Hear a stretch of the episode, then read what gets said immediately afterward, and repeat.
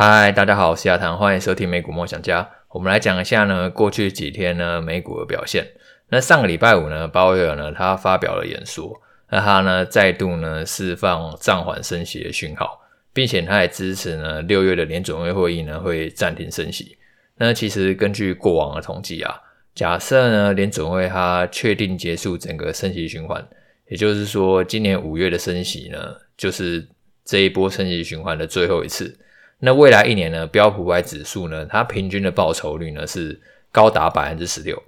而且呢，只有两千年网络泡沫的时候呢是负报酬。那只是因为现在刚好那个美债上限的谈判还在歹戏拖棚嘛，就大家都一拖再拖。现在是说那个倒数时间是六月一号，如果说六月一号这个谈判还是没有成功的话呢，美国债券呢就很有可能违约。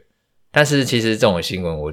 真的是。觉得看看就好了，因为其实美国债务上限在历史上已经调整了一百多次，然后就算说真的拖过六月一号，很有可能最后的结局就是美国政府关门，就真的把它给关起来，然后呢，大家继续谈，因为呢，真的债务违约的话，其实全世界的资产都会无法幸免啊，因为你现在的银行其实他们手上部位都是一堆公债，因为公债呢就是被视为无风险资产。特别是美国政府发行的债券，因为呢，这个世界上就是大多数的资产都是以美元呢在做结算的，然后大家因为信任美元，然后所以相信美国政府呢，他所发行的债务。那如果呢，美国政府真的违约的话，其实他们也知道说，这后果呢会非常的恐怖，就可能不管说是股票或者说是债券，应该没有任何资产是可以幸免的。呃，所以我觉得违约其实是一个假议题啊。假设说真的股市因此而出现动荡的话，其实反而都要把握机会，然后真的发生的话，其实你担心也没用啊，因为那时候可能大家所手上任何资产呢，都是会无差别暴跌的。然后在上个礼拜呢，我觉得比较重要的事情呢，就是礼拜天的时候呢，中国网信办呢，它无预警的去宣布呢，美光的产品的那网络安全审查呢是不合格的，他认为美光的产品会造成重大的国安风险。那只是他并没有仔细讲说他到底发现了什么风险，然后也没有说哪些美光产品会受到影响。那这个当然就是，其实中国一定是去报复美国嘛，因为之前美国对中国实施半导体设备那个出口禁令，他们禁止呢把那个先进制程的半导体设备呢出口到中国。那中国他就趁着这个时候，就是对美光呢也宣布制裁，他要求说呢那些。云经营中国云端基础设施的那营运商啊，他们是不能采购美光公司产品的，所以昨天美光股价呢是一度大幅度的下跌。那如果说美光它这个产品不能在中国销售的话，那它的竞争对手市占率当然是有机会提升的。不管说是三星啊、海力士，或者说是南亚科，他们可能都可以获得部分的转单。那对于美光本身呢，我觉得营运影响其实也是相对有限的。因为从二零一八年那个川普他开始发动贸易战以来，其实现在很多美国公司在中国的曝险都已经是越来越低了。那以美光为例的话，美光在二零一八年的时候，那时候中国的营收占比啊是高达百分之五十八，就将近六成。但是二零二二年呢，已经低到只有百分之十一，所以对营运冲击呢是非常有限的，而且也不见得说这百分之十一会完全消失，因为。网信办它主要针对的是云端基础设施所使用的记忆体嘛，可是美光在中国市场，它所卖的大部分的记忆体都还是应用在 PC 还有智慧型手机为主，用在伺服器的比重反而没有那么高，所以最终影响我觉得算是还蛮有限的。甚至如果说美光它开始淡出中国市场的话，我觉得它很有可能会加速去清理这个库存嘛。那这样的话，如果中国市场的记忆体库存加速消化，很有可能记忆体的报价反而会加速的回升。呃，对于美光长期的营运来讲的话，反而会是一件好事啊。那其实这时候我常常用美股梦想家 App 来看一下说，这张股票的估值目前大概是怎么样，到底是便宜的还是贵的？那我觉得美光它现在估值还算是相对便宜啊。然后假如说未来长期展望没有什么变化，那我可能自己呢就会开始考虑呢去分批呢逢低的买进。那我觉得其实投资常常就是这样，就是你要判断一下说这个利空到底是持续性的还是暂时性的。假设说这个利空是持续性的，可能会持续很多年，甚至会直接导致它整个竞争力消失的话，那你当然就要小心，很有可能就是这张股票已经不值得投资了。但如果是暂时性的利空，很有可能这个利空之后反而会变成利多，那你就可以去持续的关注嘛。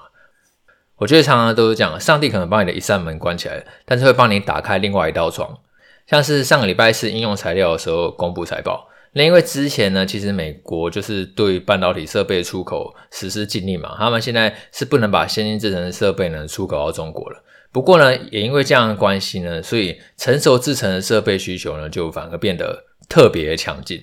因为现在这些中国厂商，他们现在等于是不能去做先进的晶片嘛，所以他们就把更多的资金呢去投入呢汽车还有工业用的晶片。因为这两类的晶片，他们用的设备呢，通常都是一些成熟制成的设备，他们不像 PC 或者说是智慧型手机，他们需要使用可能都是一些很先进制成的晶片，所以他们更多的资金呢就投向车用还有工业的晶片。所以应用材料的话，他们是非常看好成熟制成设备的需求。然后，其实他也提到说，因为现在各国为了确保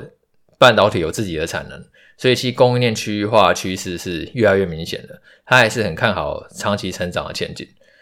所以说，不管说是美光遭到中国封杀，或者说是应用材料因为设备出口遭到限制，但是其实他们很有可能就会找到另外一个成长动能。如果说它本身竞争力还是良好的话，那其实营运长期成长的机会呢就会很高。那再来讲一下辉达。那辉达呢？其实这礼拜呢，大家最关注的就是它会在这个礼拜三的盘后呢公布财报。那其实今年辉达涨幅非常的好，它已经上涨了超过一倍，然后是标普五百指数呢表现最好的成分股。那原因其实相信大家都知道，因为今年 ChatGPT 忽然爆红嘛，那 ChatGPT 背后代表的就是 AI 算力嘛，所以呢，AI 晶片成长空间其实是非常巨大。那辉达它是垄断了八成的 AI 晶片市场。所以呢，今年以来股价上涨动能呢非常的强势。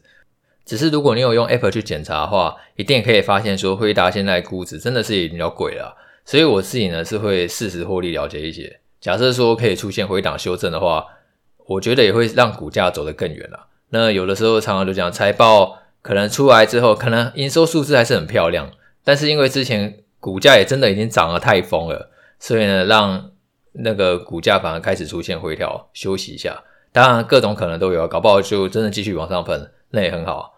所以，通常卖股票不会全卖啊，就是会把一部分的资金呢放进口袋，然后转进一些可能最近刚好受到一些利空打压的股票。哎，例如我们刚刚提到的美光，那这样的话长期来看的话，当然就买低卖高的一个效果嘛。那我觉得其实辉达涨成这样，真的是完全出乎我的意料啊。我当然很看好辉达，但是我想不到它会涨那么多。那去年十一月文章的时候，我们分析辉达的时候，那时候才一百多块，那想不到后来涨了三倍，早知道就全部买回答就好了。但是其实人生就是很多个早知道嘛，就没有办法去想象说一档股票它可能诶怎么跌得出乎意料多，或者说涨得出乎意料多。所以其实通常投资来讲的话，我还是会去做一定程度的分散啦。像通常再怎么看好一档股票的话，最多最多大概就是百分之十五左右。然后如果说它真的涨得太疯的话，那就会把它再度减码，压到百分之十五以下。那最后呢，讲一下上个礼拜呢几家零售商公布财报的表现。上个礼拜呢，家得宝、目标百货还有沃尔玛呢都有公布财报。那家得宝它是美国最大居家装修零售商嘛，只是因为现在消费者的支出呢，它一直在转移，它在家居装修上的支出呢持续在减少，然后更多的支出呢是转向可能生活必需品或者说是餐厅等服务。等于说，现在大家没有那么宅啊，因为疫情都结束嘛，当然大家都跑出去玩了。然后，而且通膨也有一些影响，大家呢会更喜欢去买一些生活杂货一定会用到的东西，大家会更喜欢去买一些生活上一定要用到的东西。然后非必需品的支出呢就会尽量的减少。所以家得宝啊，它就下修了全年的营收，它原本预估说今年营收会持平啊，那现在是下修为衰退呢百分之二呢到百分之五，然后它给的营收也就只有微幅成长百分之一而已。唯一成长比预期更好的就是沃尔玛，因为沃尔玛它一直以来都是走便宜的路线，它营收呢成长百分之七点六，